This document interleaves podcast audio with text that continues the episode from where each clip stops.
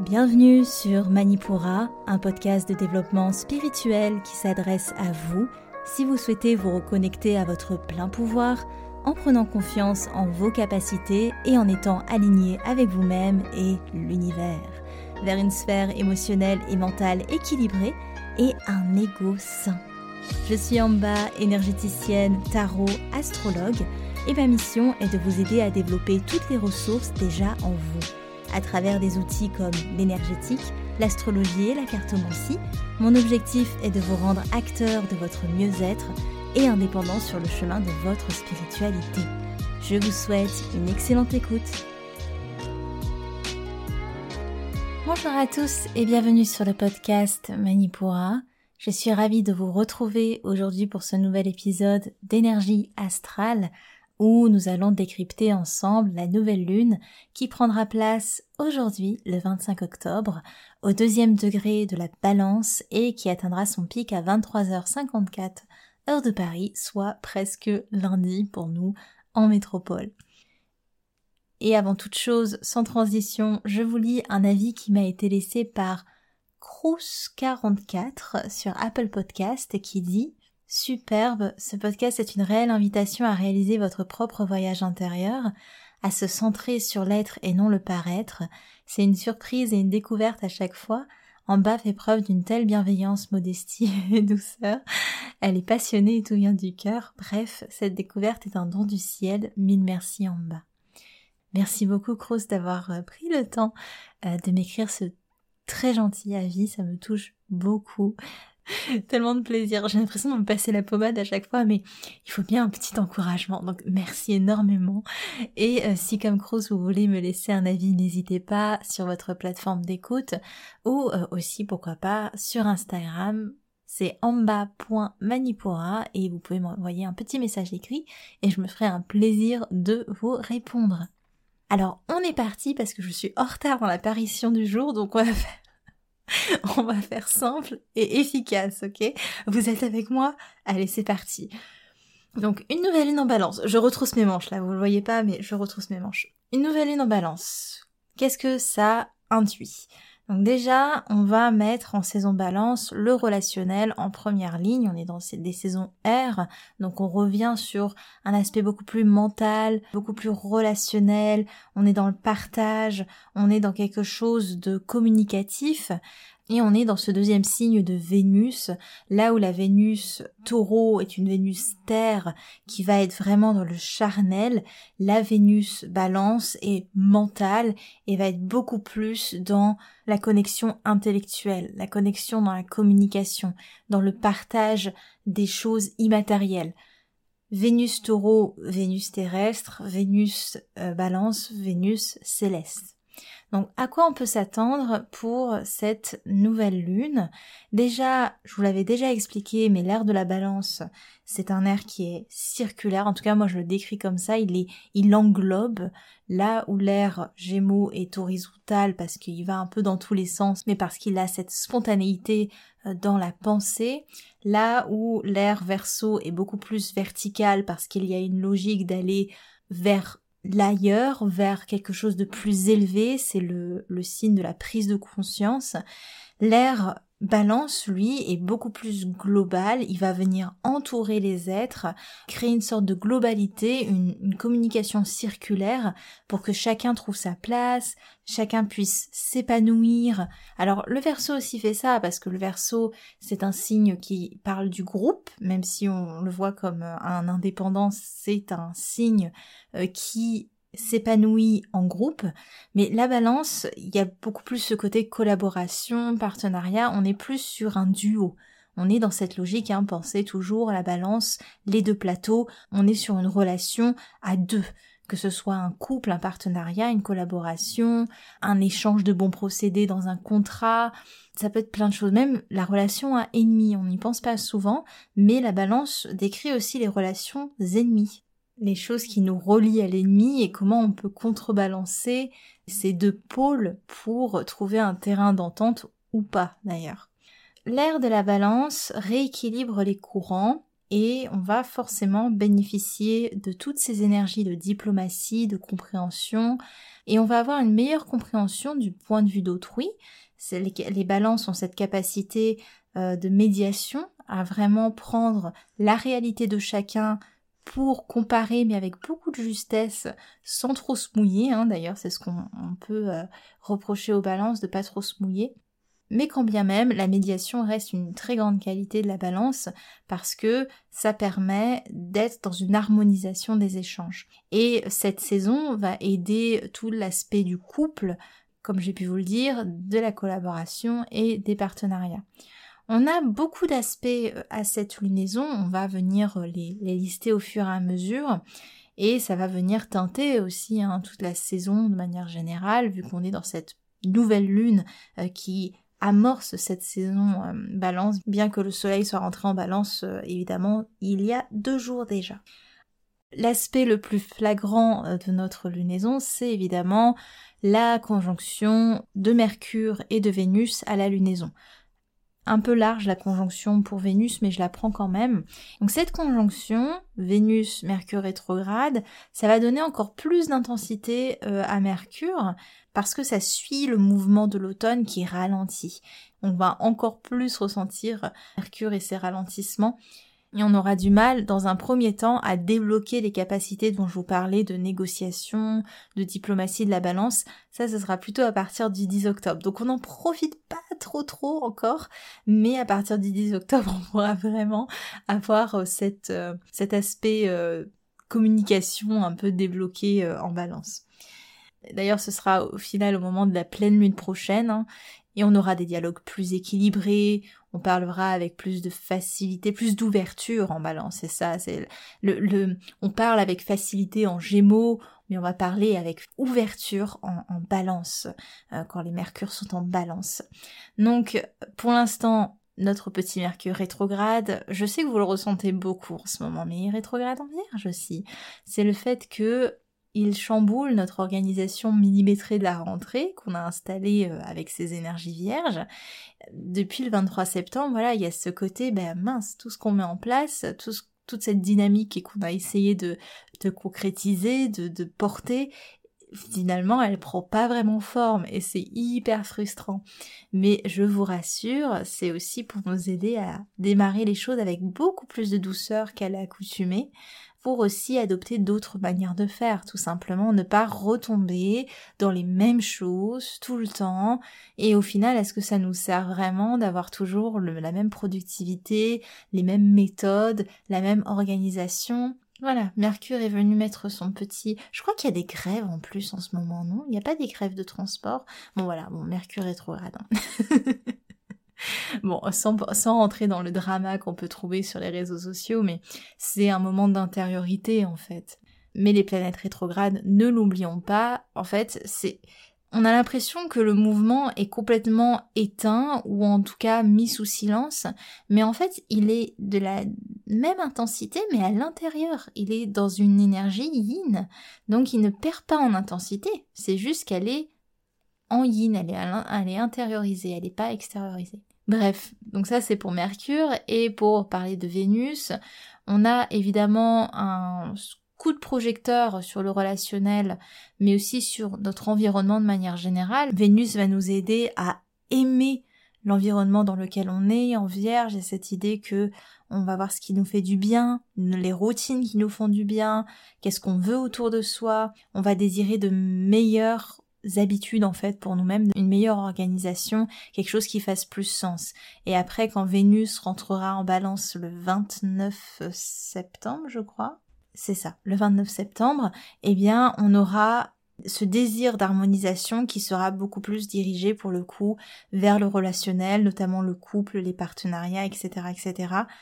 Et ça va aussi renforcer euh, ce qui est attrait aux balances dans l'envie de plaire, le soin apporté à l'esthétisme, notre manière de nous présenter, on va vouloir beaucoup plus prendre soin de soi.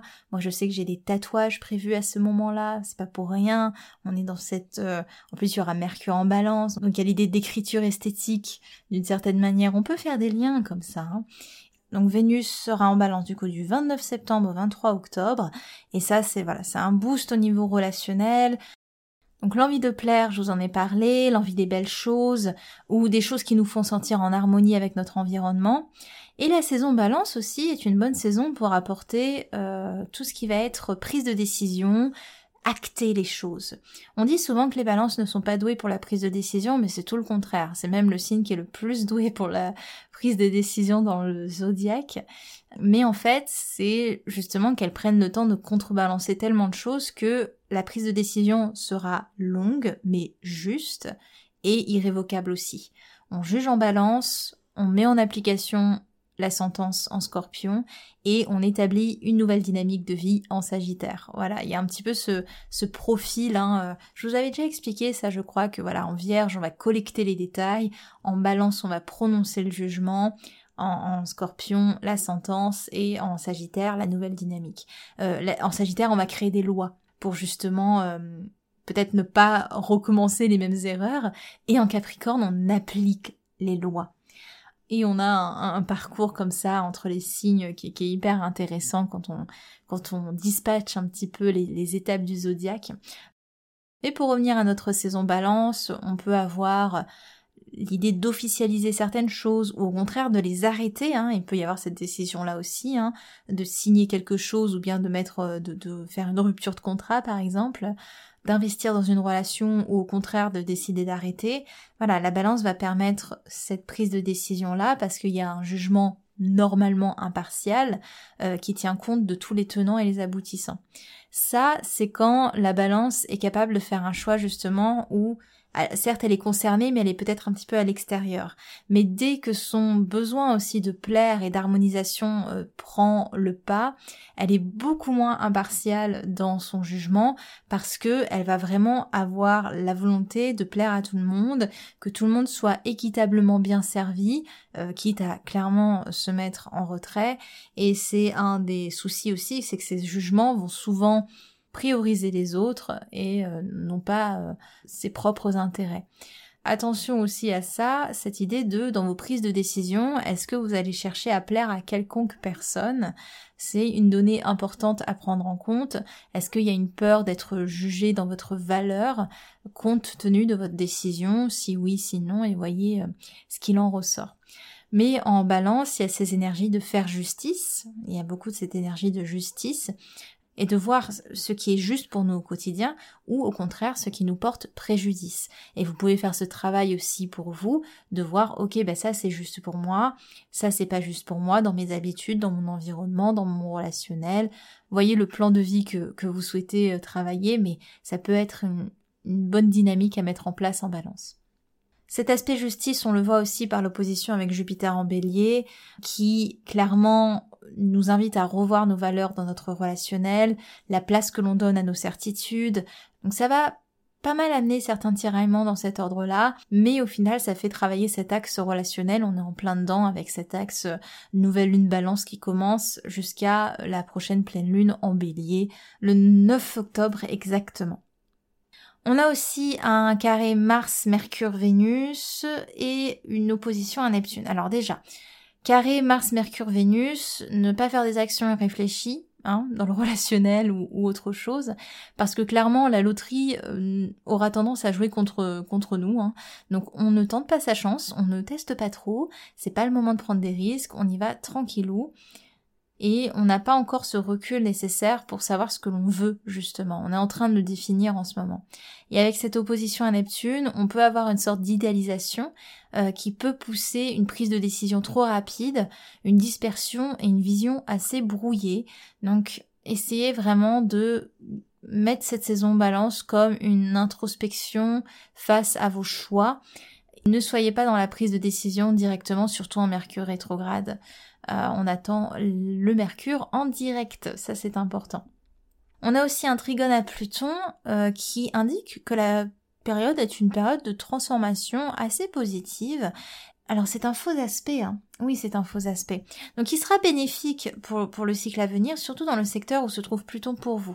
Donc je vous invite à regarder où le Pluton transite, euh, dans quelle maison transite votre Pluton.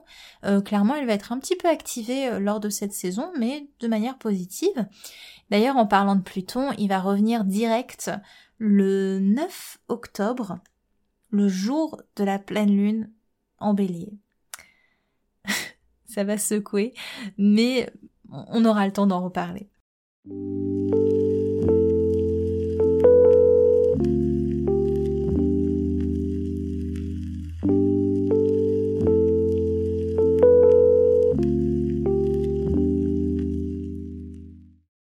Vous l'avez redemandé, donc je l'ai remis au goût du jour. Voici votre horoscope. On commence par nos signes d'air qui sont à l'honneur. Et pour tous nos signes d'air d'ailleurs, vous allez bénéficier positivement de l'entrée de Vénus en balance le 29 septembre, mais aussi de la communication qui se débloquera juste après la prochaine pleine lune. Les Gémeaux, c'est le flou pour vous, le carré Mars-Neptune et l'opposition Mercure-Neptune vous brouillent littéralement dans vos actions, et on double ça avec un petit côté à fleur de peau. La saison balance vous demande plus de justesse et de réflexion dans vos élans, ce qui peut vous plomber dans votre spontanéité, mais cela reste une saison d'air, donc bénéfique pour vous. Évitez autant se peut les prises de risques et les actions sur un coup de tête. Donnez-vous le temps de la réflexion, notamment avec le trigone à Saturne, qui vous restreint. Attention aussi à la désorganisation. Pour nos amis les balances, l'axe relationnel est plus que mis à l'honneur, la lunaison vient réactiver l'opposition à Jupiter qui confronte vos convictions personnelles avec les besoins de vos relations. Et le faux trigone à Pluton vous indique un potentiel de transformation intéressant pour cette saison, mais tout ne va pas se débloquer directement, on est dans une période de préparation, de transition. Donc c'est un moment qui sera mêlé de challenges assez discrets, disséminés, pour vous faire évoluer intérieurement une bonne période pour revenir à ce qui compte vraiment pour vous et comment aussi ramener plus d'harmonie dans votre quotidien, notamment avec Vénus conjointe en Vierge et Mercure qui rétrograde. Pour vous ici, c'est une obligation à poser les choses dans votre relationnel pour plus d'organisation, pour plus de pragmatisme, que ça se passe un petit peu mieux entre chacun. Les Verseaux, c'est une lunaison alignée pour vous. La lune et le soleil vous sont favorables, vous donnent toutes les cartes aussi pour appréhender les autres avec plus de diplomatie et une meilleure écoute. Et Mars vous permet des actions plus libres, plus spontanées, vous qui avez tendance à refléter bien de trop vos actions pour le futur. Donc vous êtes toujours dans une phase de forte restriction, surtout pour les deuxièmes décans, mais c'est une phase de transition, vous le savez, elle est nécessaire. Par contre, les derniers décans, eux, sont déjà dans une phase d'harmonisation. Ça va, ça vient, mais les énergies balances aident clairement à trouver un juste milieu. Les signes d'eau, les cancers, les scorpions et les poissons. Donc pour les cancers, la lunaison ne sera pas forcément des plus faciles. Pour mes premiers décans, surtout avec des émotions à fleur de peau et une difficulté à accepter d'autres points de vue euh, que ceux qui vous font du bien. Donc essayez d'ouvrir un petit peu plus vos opinions et vos réflexions. Vous ressentez d'autant plus les questions d'ordre relationnel avec cette lunaison qui active votre carré à Jupiter. Donc êtes-vous prêt? C'est la question à faire quelques concessions, à prendre le temps de la réflexion, à accepter d'autres possibilités, ou au contraire, est-ce que vous choisissez de rester campé sur vos positions euh, parce qu'elles sont rassurantes, parce que elles ne bougent pas trop votre environnement? Donc pour mes troisième décans aussi, la saison promet des transformations discrètes mais intéressantes dont vous n'allez pas forcément voir les fruits directement, mais qui jouent bénéfiquement notamment sur vos relations, sur vos prises de décision et sur vos déplacements aussi, c'est possible. Les scorpions, vous êtes le signe d'eau qui vivait le mieux la période, bien tranquille dans une énergie d'attente et d'observation passive. La lune active discrètement quelques potentiels de mutation qui vous permettent d'évoluer dans le bon sens. Les troisièmes décans profitent pendant quelques jours d'une meilleure compréhension dans vos relations notamment, avec plus d'empathie, de meilleures réflexions qui s'imposent, avec plus de patience également et un dialogue plus posé. Bref, une liaison assez neutre mais qui quand même suit bien votre énergie votre saison prochaine. Les poissons, vous ressentez la rétrogradation de Mercure avec intensité, surtout pour les troisièmes décans, une difficulté à mettre les choses au clair, avec peut-être beaucoup de rêves, beaucoup de confusion. Donc c'est pas la bonne période très honnêtement pour prendre des décisions, que ce soit en termes financiers, dans votre relationnel ou même dans vos aspirations personnelles. Vos relations vous demandent aussi plus de rigueur, plus de concret, ce qui est difficile pour vous d'appréhender tant que vous ne savez pas comment vous positionner. Prenez ces énergies de début d'automne comme un moment d'introspection et évitez autant se peut que de vous lancer dans plein de choses en même temps, surtout si c'est de la simple curiosité. On continue avec nos signes de feu, nos béliers, nos lions et nos sagittaires. Les béliers, vous êtes évidemment le signe de feu qui vivait le moins bien cette saison. Peut-être est-ce difficile pour vous de penser à un équilibre quand Mars est en gémeaux et vous donne tout sauf envie d'agir avec parcimonie. Donc cette saison, c'est une bonne opportunité pour ouvrir le dialogue et trouver un meilleur équilibre dans vos relations, mais aussi dans votre environnement proche. Peut-être aussi dans les choses que vous devez officialiser, des choses qui nécessitent une décision concrète. Donc essayez d'être un peu plus conciliant et d'accepter de bousculer vos certitudes. Ça, ça va être important. Les lions, les saisons balance vous sont toujours hyper favorables, elles vous reconnectent aux belles choses et ça vous donne, ça vous, ça vous met en joie.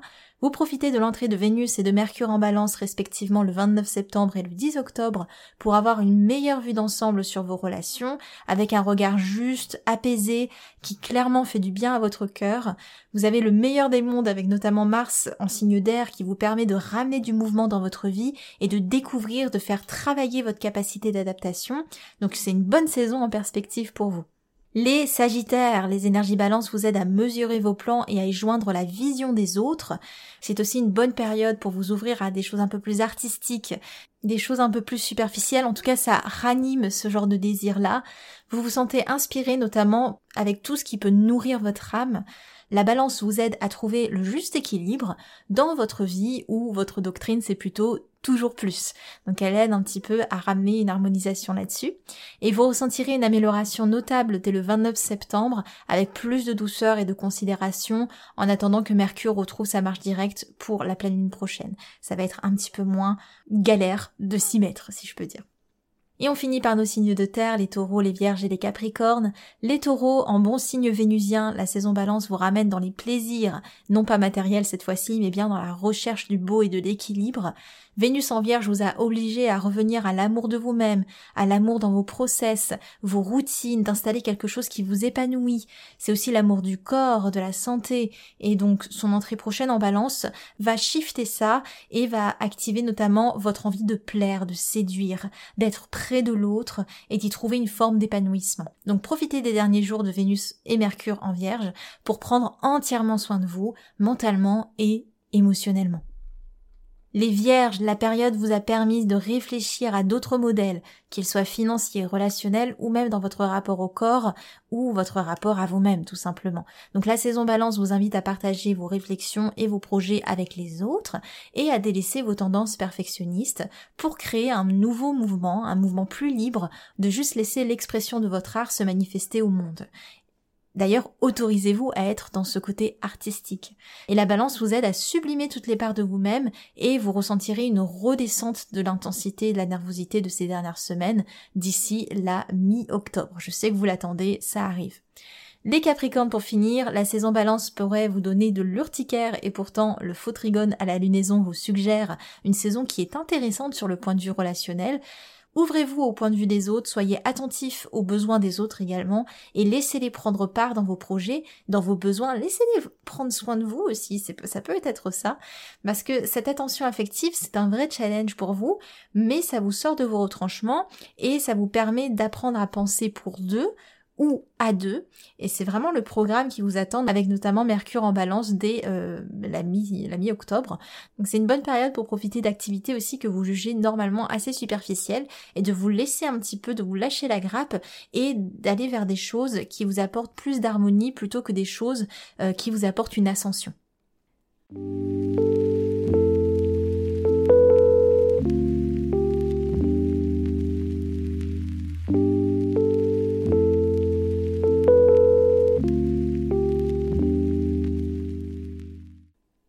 Pour ceux qui veulent continuer leurs explorations, évidemment, nous ouvrons le chapitre cartomancie. Et aujourd'hui, quoi de mieux pour illustrer la nouvelle lune que de vous présenter l'arcane 6 du tarot, à savoir l'amoureux. Alors, on est parti dans cette exploration. L'arcane de l'amoureux, ou les amoureux, pour les représentations les plus récentes, c'est intéressant déjà d'entrer dans cet arcane avec cette distinction dans le nom. Pourquoi l'amoureux ou pourquoi les amoureux? Donc on va commencer notre exploration par là. Que l'on parle d'une personne ou d'une paire, ce qu'il y a d'intrigant avec cette carte, c'est qu'il y a toujours un minimum de trois personnages. C'est intéressant. Quand on parle des amoureux, on pense à un duo. Et pourtant, cet arcane nous montre avant tout qu'il y a rarement qu'un objet dans nos désirs.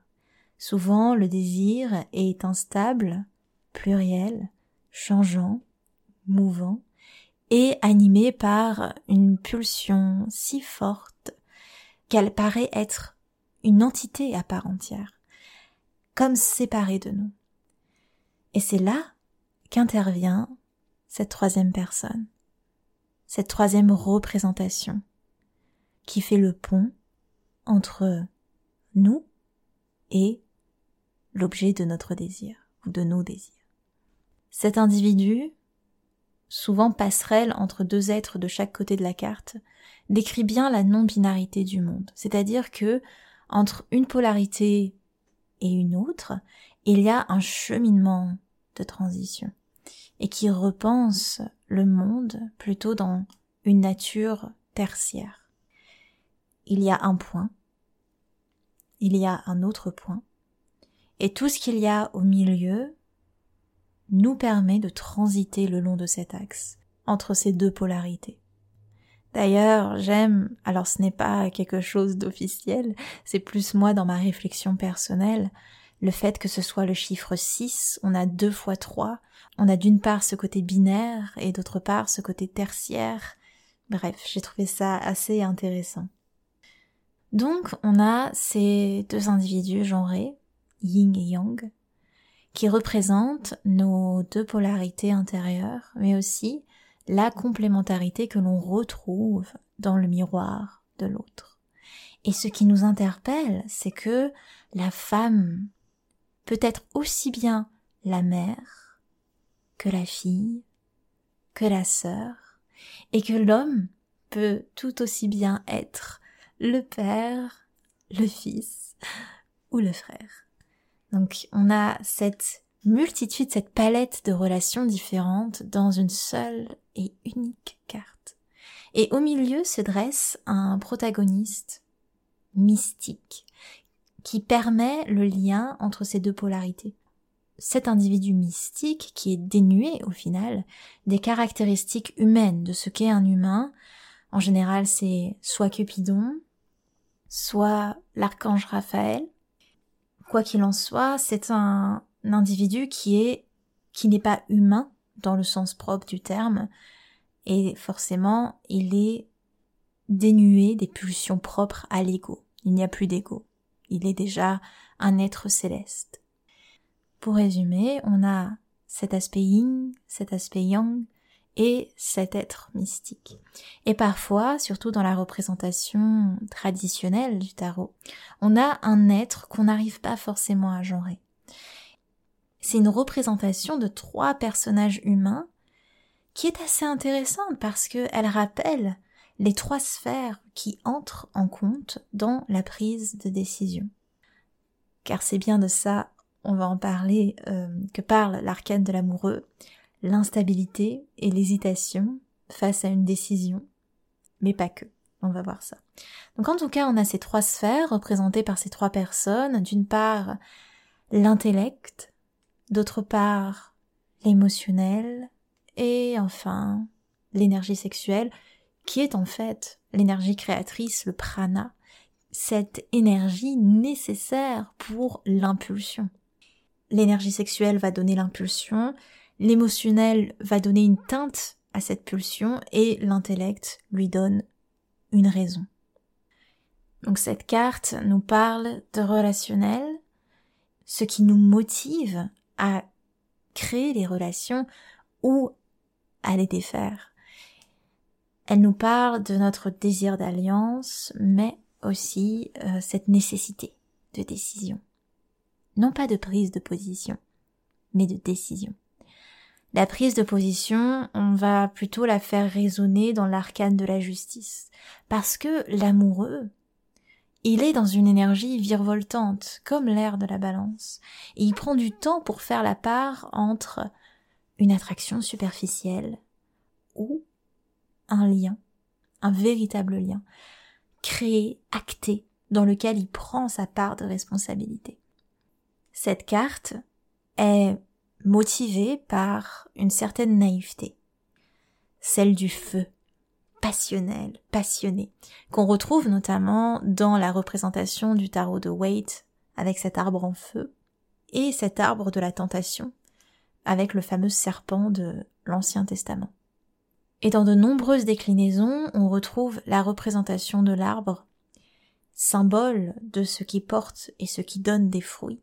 Donc quand on prend une décision, la résultante de cette décision, qu'est-ce que ça va nous apporter sur le long terme Mais aussi l'arbre comme symbole de ce dans quoi on met de l'énergie pour faire grandir un projet, pour faire grandir une ambition. L'arbre touche le ciel, il va vers le ciel. Et dans le tarot de Waite, cette idée est plutôt reprise, cette idée d'ascension, par la montagne en arrière-plan. Il ce choix de la montagne pour acter plutôt une décision solide dans le temps. Alors que l'arbre, l'arbre on peut le couper. On peut toujours le couper. Donc on peut arrêter une euh, décision qui a été actée, une alliance. Parce que vous l'aurez peut-être compris, mais la carte de l'amoureux nous parle des alliances qui se font et qui se défont. C'est une carte qui retranscrit des questionnements de notre vie affective, de notre place dans notre sphère relationnelle, mais aussi de l'instabilité face au changement qui survient ou qui est imminent. Et elle retranscrit également nos pulsions, nos hésitations, ce qui motive nos décisions. Et ce personnage mystique entre nos deux amoureux en général fait le pont. D'ailleurs, ça me fait penser que il peut y avoir différentes, évidemment, définitions de l'amour. On a souvent tendance à voir le couple, mais comme j'ai pu le dire, ça peut être la mère, la relation à la fille, la relation au père, etc., etc. En tout cas, ce personnage mystique fait ce pont et il peut être à la fois, et c'est là la subtilité, tentateur ou conciliateur en fonction des représentations du tarot. Voilà pour cette carte du jour. J'espère que ça vous a plu et que vous avez plongé avec moi dans le symbolisme de, cette carte, de cet arcane numéro 6 que je trouve aussi intéressante pour euh, cet aspect euh, justement euh, équilibre, 3-3, 2-3-3. Donc on a deux plateaux avec trois énergies, ces trois sphères en fait. Parce que je vous en ai parlé, on a ces, dans la prise de décision, la sphère intellectuelle, émotionnelle et sexuelle, mais dans une prise de décision relationnelle, on a forcément le prisme de l'autre, et qui a lui aussi ces trois sphères intellectuelle, émotionnelle et sexuelle, donc l'énergie créative. 2 x 3, 6. Et oui, je suis encore assez calée en maths pour ce petit calcul. C'est bien le seul. Donc je vous remercie, j'espère que ça vous a plu euh, et j'espère pouvoir vous accompagner dans ces 15 jours d'énergie avec euh, ce podcast. Je suis désolée pour ceux qui sont un peu friands d'écouter les énergies avant. Sachez que c'est un petit peu mon défaut mais j'espère que vous me pardonnez. En tout cas, je vous souhaite une très belle lunaison et aussi une belle quinzaine de jours avant qu'on se retrouve pour la pleine lune en bélier. Si vous avez aimé, n'oubliez pas un petit avis par-ci par-là, je prends, je suis hyper contente de vous lire, donc je vous remercie pour tous ceux qui le font. C'était en bas de Manipura. À la semaine prochaine. Merci. Manipura, c'est déjà terminé pour aujourd'hui. Je vous remercie de votre écoute et si cela vous a plu, n'hésitez pas à partager et à laisser un avis sur Apple Podcast ou Spotify pour continuer vos explorations en cliquant sur le lien dans la description de l'épisode, vous pouvez télécharger gratuitement tous les e-books Manipura ou faire le quiz Quel est votre guide astrologique? Quant à moi, je vous dis à la prochaine et surtout prenez bien soin de vous.